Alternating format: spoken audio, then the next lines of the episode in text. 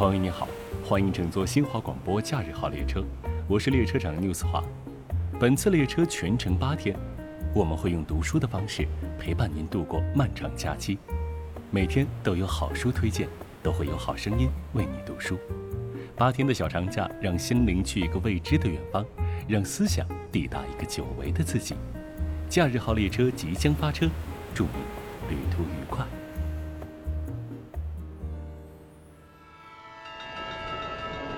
旅客朋友们，大家好，我是假日号列车领读员立夏。今天是十月一号，旅程第一天。想要跟您分享的书是《烟火漫卷》，作者迟子建，人民文学出版社出版。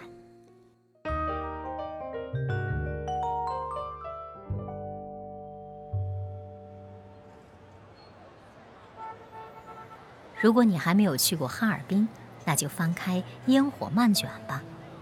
在哈尔滨生活了三十年的迟子建，在书中记录了他感受到的一切：凌晨批发市场喧闹的交易，晨曦时分的鸟雀和鸣，城市街道开出的每一种鲜花，食物的香味，澡堂子里氤氲湿润的热气，旧货市场的老器物。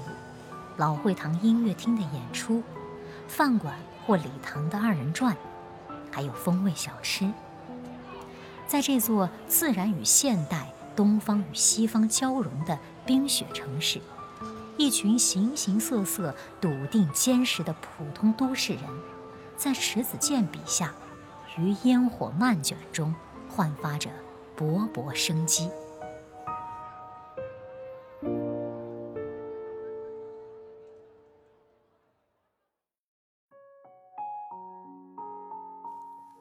无论冬夏，为哈尔滨这座城破晓的，不是日头，而是大地卑微的生灵。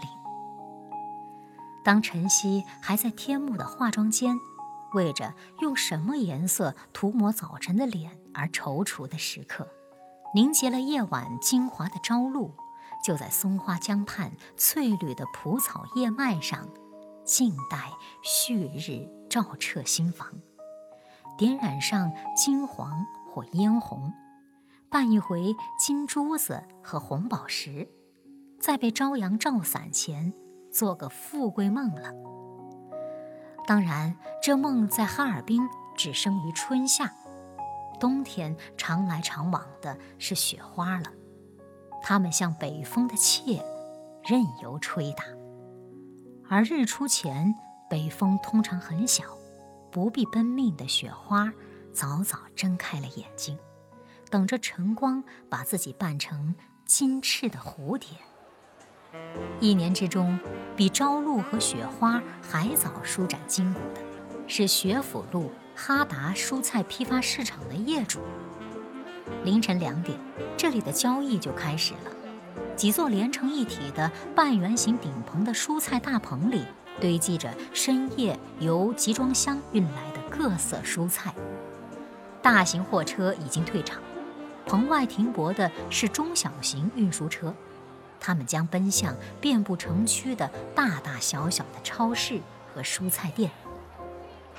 这里是蔬菜的股市，每天价格起伏不定，各级批发商的必修课就是讨价还价。所以，这是黎明前人语最喧闹的所在。紧随着批发蔬菜者步伐的是经营早点的人。无论是街巷中固定的铺面，还是各区早市流动的摊床，呵欠连天的小业主们，也是起在日头之前。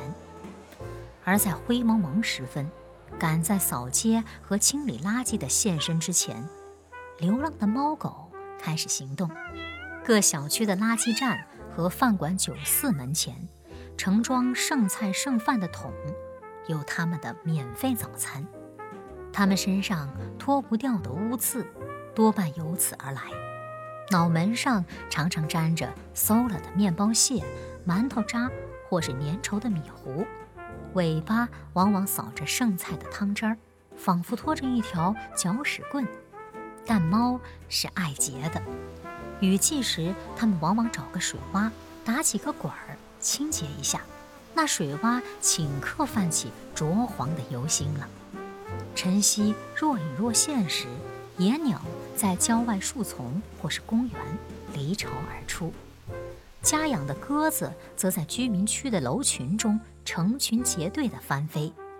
野鸟和鸽子飞起的一瞬，你仿佛进了生意红火的绸缎店，听到的是店员撕扯丝绸的声音，哧哧，那仿佛撕较薄的丝绸的微脆的声音，是野鸟发出的。扑噜噜，那像质地厚重的丝绸被撕裂的微钝的声音，是鸽子发出的。此时，开早班公交和出租车的司机提着大号保温水杯上岗了。郊区印刷厂的工人早已穿上工装，印制报纸，日复一日看着汉字在流水线上蚂蚁似的奔跑。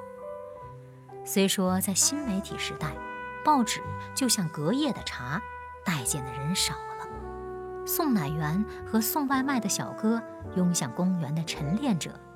搭早班火车和飞机出行的人，拿着扫把和撮子的环卫工人，装运垃圾的车辆，脖颈下吊着自己擅长的工种牌子的，在各大装饰材料市场门口找活干的，俗称站大岗的民工，以及伏天的洒水车，或是寒天的铲雪车，让哈尔滨的大街小巷苏醒。这生活的链条有条不紊地缓缓启动，开始运转，承担一天的负荷。好的，各位旅客朋友们，今天就跟您分享到这里。假日号列车，我们下期再见。